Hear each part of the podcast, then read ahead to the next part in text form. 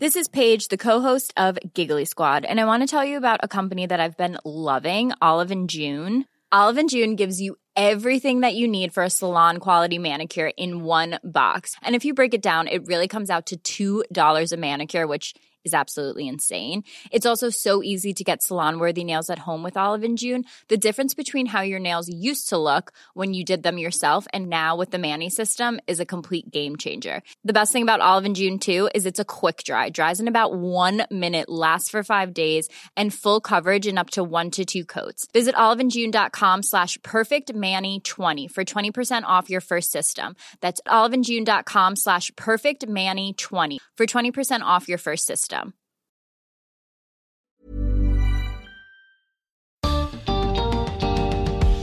Hay campañas de publicidad que nos llevan a votar por un candidato, a comprar un producto, pero ¿pueden también motivarnos a lograr la paz? Bienvenidos al podcast de TED en español. Soy Jerry Garbulski. El publicista colombiano Francisco Samper conoce el poder de su oficio. Pero cuando el gobierno de Colombia le pidió ayuda para desmovilizar a los guerrilleros de la FARC, sabía que iba a ser un desafío enorme. En su charla en TDX Rosario, Francisco nos cuenta cómo desarrolló campañas para lograr que miles de guerrilleros dejaran sus armas y volvieran con sus familias. Francisco comienza su charla mostrando una fotografía en la que se ve la entrega de armas por parte de las FARC durante 2017.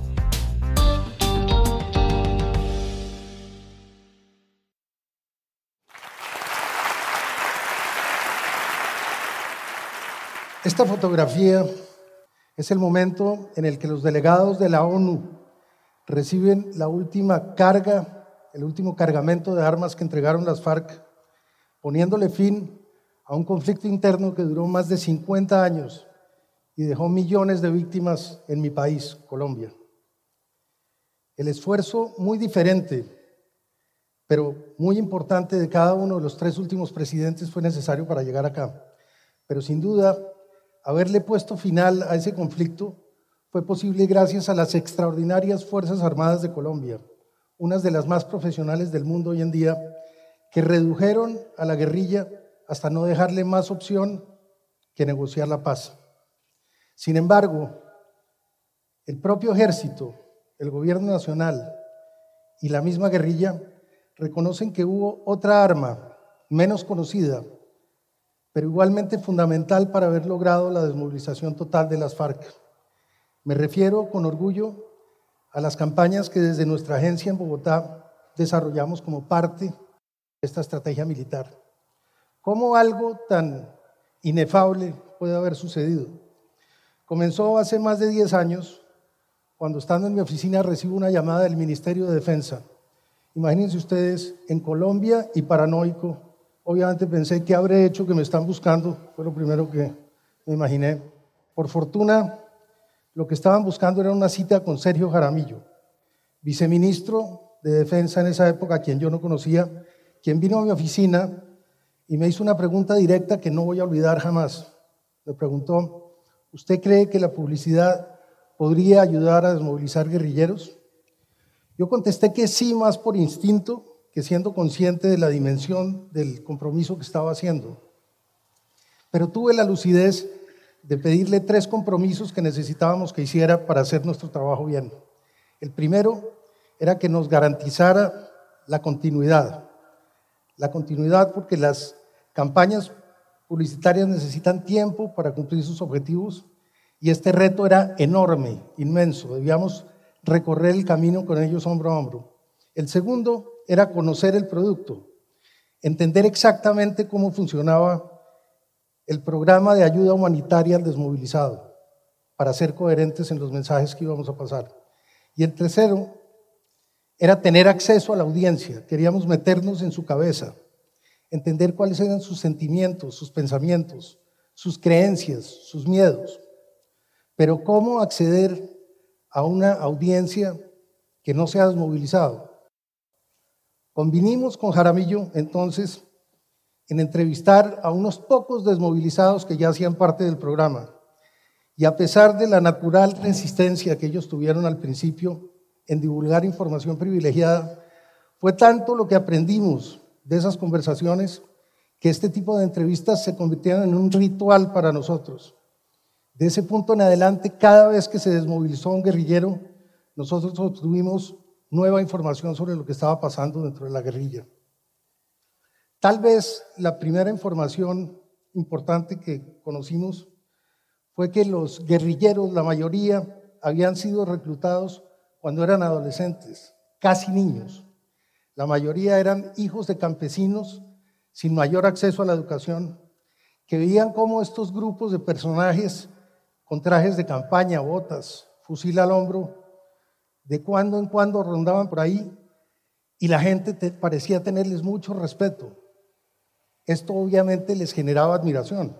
De manera que no es de sorprenderse que cuando los, los jefes guerrilleros abordaban a sus padres para decirles que se iban a llevar a su niña o niño monte arriba, lo cual no era una pregunta propiamente, padre e hijo lo entendían y lo aceptaban como si fuera su destino.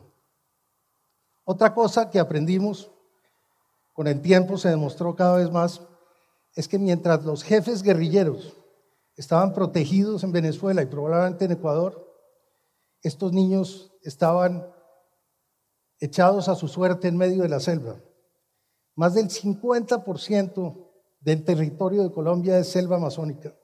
De hecho, esa era la razón y la justificación que se dio por décadas para no poder capturar a los guerrilleros.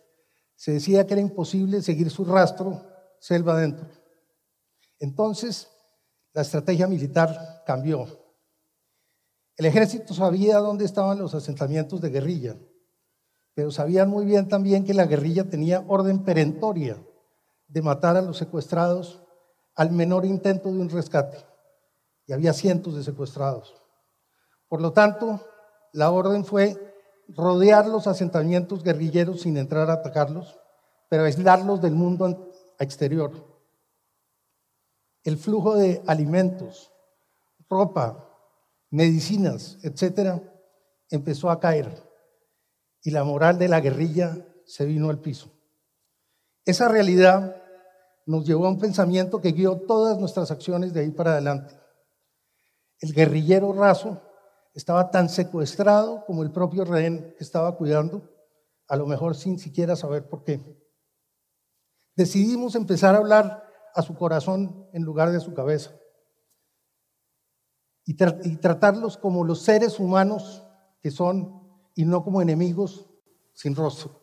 Pero ¿cómo llegarles a unas audiencias que no ven televisión, no oyen radio, no tienen acceso al periódico?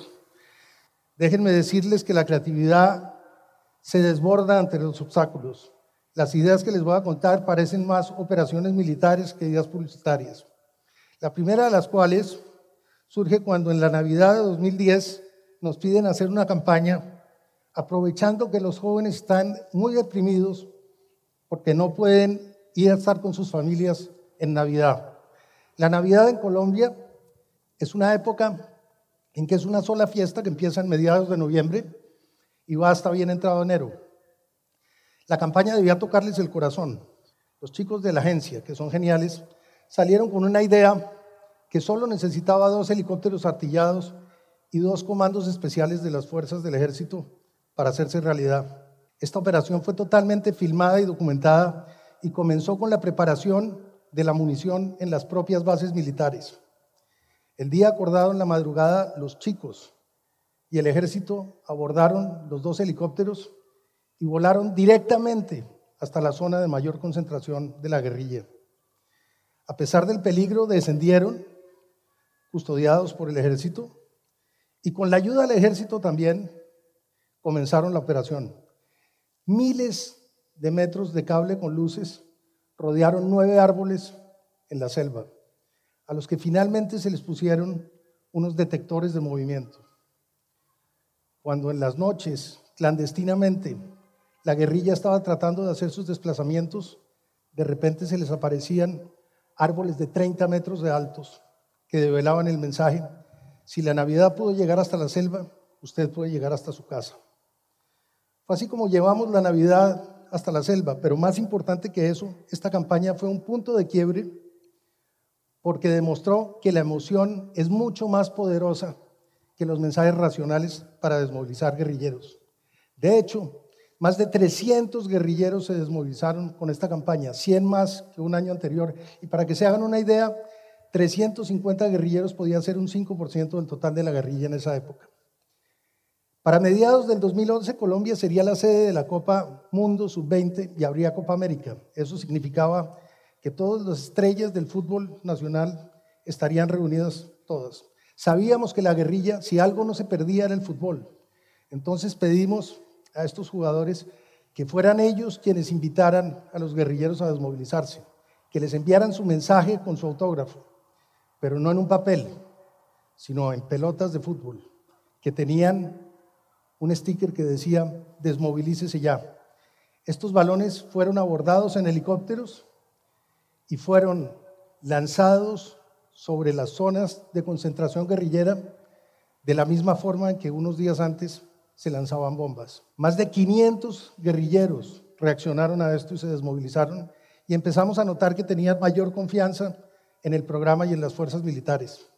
De hecho, fueron guerrilleros desmovilizados los que nos dijeron que en las próximas navidades la guerrilla no se iba a movilizar por tierra caminando, no querían encontrarse en los árboles, lo iban a hacer navegando por los ríos. Recurrimos entonces a la emisora del ejército para que en las poblaciones cercanas a las zonas de asentamiento guerrillero invitaran a la población, entre quienes presumíamos había amigos, conocidos, familiares de la guerrilla, para que fueran ellos quienes los invitaran a desmovilizarse. De una manera conmovedora, no solamente mandaron las notas, enviaron desde barras de chocolate hasta cadenas que se quitaban y nos entregaban y que nosotros metimos en unas esferas acrílicas que habíamos hecho para el efecto y que una vez juntas, fueron más de siete mil, abordamos en lanchas artilladas y nos fuimos por todos los ríos sembrando en las aguas. Nuevamente en la noche, las esferas tenían un mecanismo de luz que alumbraba y cuando la guerrilla empezó a desplazarse tenía que pasar por verdaderos ríos de luz. El resultado de esta acción fue un promedio de seis desmovilizados por hora y un incremento del 10% en los menores de edad. Estos grupos particulares, los niños, los hombres, las mujeres, los analizábamos cada uno por aparte. El papel de la mujer en la guerrilla era realmente relevante. Las mujeres eran las especialistas dentro de la guerrilla eran las que manejaban, por supuesto, el tema de la medicina, eh, las comunicaciones, incluso los explosivos. Por eso era tan grave para la guerrilla que se desmovilizaran mujeres. Habíamos notado que cada mujer que se desmovilizaba lo primero que hacía era tratar de ponerse un poco de maquillaje y dedujimos, quieren volver a sentirse mujeres, algo que adentro de la guerrilla no pueden hacer. Entonces disfrazamos mensajes en revistas femeninas, avisos que desde lejos, a simple vista, parecían un aviso de crema, humectante, o un aviso de un labial, pero cuyo texto eran mensajes directos invitando a la deserción e incluso dando instrucciones de cómo podían hacerlo. Esta acción logró un impresionante éxito de más de 50% de crecimiento en las mujeres que desertaron. No sé cuántos de ustedes hayan visto Lost, la serie de televisión, pero cuando yo la vi, confieso que supe cuál iba a ser nuestro siguiente movimiento.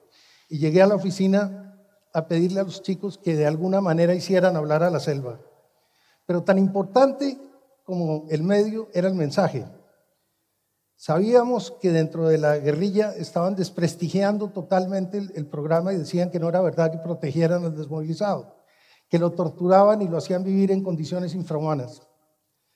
Convencimos a algunos desmovilizados emblemáticos, entre quienes estaba Martín Sombra, uno de los fundadores de las FARC, o Karina, una de sus dirigentes más caracterizadas, para que grabaran los mensajes con la realidad e invitaran a sus camaradas a desmovilizarse. Solo que los mensajes no se transmitieron por radio, sino desde helicópteros gracias a un parlante que tenía cinco kilómetros de alcance. Era literalmente la selva o el cielo o la voz de Dios, si quieren, invitando a la gente a desmovilizarse. Logró casi 200 desmovilizados en un mes. Nuevos testimonios de dos nuevos desmovilizados nos dieron una guía de por dónde seguir. Uno de ellos contó cómo cuando estaba en combate lo único que podía pensar era en su mamá. Y el otro nos contó que la decisión de desmovilizarse la había tomado el día en que después de no ver a su madre por años, la tropa de la que hacía parte iba pasando justo frente a su casa y él pidió permiso de saludarla y le fue negado. Entendimos entonces que para la guerrilla, igual que para cualquier ser humano, la mamá es el ser más preciado. Y con la ayuda del programa, convencimos a algunas madres de guerrilleros aún activos de que nos dieran algo que solo sus hijos podrían reconocer. Fotos de ellos mismos cuando eran niños. Con esas fotos imprimimos carteles en las que eran las propias madres, en los que eran las propias madres las que los invitaban a la desmovilización diciendo, recordándoles, antes de ser guerrillero, eras mi hijo. Esos afiches reemplazaron por toda la zona de influencia guerrillera los afiches de Se Busca. Y casi 300 mamás tuvieron la dicha de volver a recibir a sus hijos esa Navidad. Estábamos trabajando en plena marcha cuando una noticia en la televisión nos sorprendió. En medio de las negociaciones de La Habana, la guerrilla le pedía al gobierno nacional que como muestra de buena voluntad cesara las campañas. Nos tocó detenernos después de 10 años de trabajo ininterrumpido, más de 400 campañas que habían logrado en los 10 años acumulados cerca de 18 mil desmovilizados según las cifras oficiales. Poco después se firmó el acuerdo de paz que seguramente algunos de ustedes sabrán tiene polarizado al país porque hay quienes piensan que se cedió mucho a la guerrilla. No quiero entrar en política aquí, pero sí quiero decirles que desde nuestro punto de vista, haber salvado una sola vida habría sido suficiente para hacer este trabajo. Y lo que resulta irrefutable es que más de 3.800 muertos se ha ahorrado Colombia en los últimos 20 meses por haber parado el conflicto. Los heridos en combate atendidos en el Hospital Militar en Bogotá bajaron de un promedio de 400 por año a uno. Y Nueva Vida floreció literalmente. Se han encontrado cerca de 90 nuevas especies en las áreas donde antes sonaban los ruidos de metralletas y bombas explotando. Más de 25 países nos han pedido compartir con ellos esta experiencia. Pero más importante que eso, algunos, como Uganda, las están implementando para resolver los conflictos que tienen ellos internamente. Todo este trabajo se debe a un grupo maravilloso de seres humanos increíbles de las Fuerzas Armadas, del Ministerio de Defensa y de nuestra agencia. Y al apoyo, debo decirlo, del ministro de Defensa, Juan Carlos Pinzón. Nos cambió la vida, definitivamente. Ustedes podrán preguntarse, ¿qué estamos haciendo ahora que se acabó la guerra? Estamos tratando de sanar una sociedad que quedó terriblemente traumatizada ¿Qué tanto? Les quiero contar un experimento que acabamos de hacer con el ministerio. Le dimos a varios niños juguetes con instrucciones para ser armados y cronometramos el tiempo que les tomaba hacerlo. Después les dimos un elemento un poco más complejo, armas sin ensamblar, e hicimos lo mismo. Tristemente, ni uno solo de los niños se demoró ni una cuarta parte de lo que se había demorado en armar los juguetes en ensamblar las armas.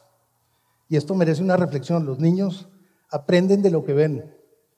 Y nosotros llevamos 50 años de violencia mostrándole la violencia a los niños. No será fácil sanar, por supuesto, esa sociedad y puede que tome mucho tiempo, muchos años, pero estamos optimistas. La verdad, el trabajo con la desmovilización nos tocó el corazón a todos y nos enseñó, particularmente a los publicistas, que la publicidad sí puede ser usada para causas buenas, para hacer un mundo mejor. Nos dejó también algunos otros aprendizajes en el camino que quiero compartir con ustedes.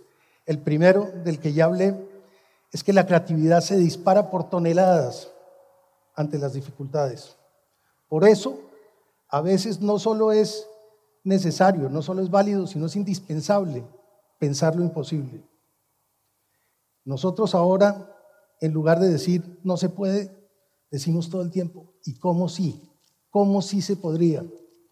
Porque entendemos que las cosas, aún las inefables, no suceden solas. Todas las cosas dependen de que nosotros hagamos que pase. Muchas gracias.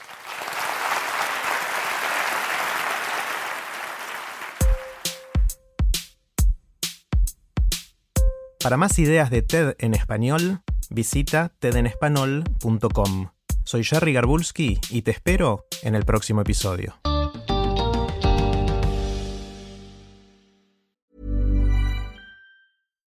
Here's a cool fact a crocodile can't stick out its tongue. Another cool fact you can get short term health insurance for a month or just under a year in some states. United Healthcare short term insurance plans are designed for people who are between jobs, coming off their parents' plan, or turning a side hustle into a full time gig. Underwritten by Golden Rule Insurance Company, they offer flexible, budget friendly coverage with access to a nationwide network of doctors and hospitals. Get more cool facts about United Healthcare short term plans at uh1.com.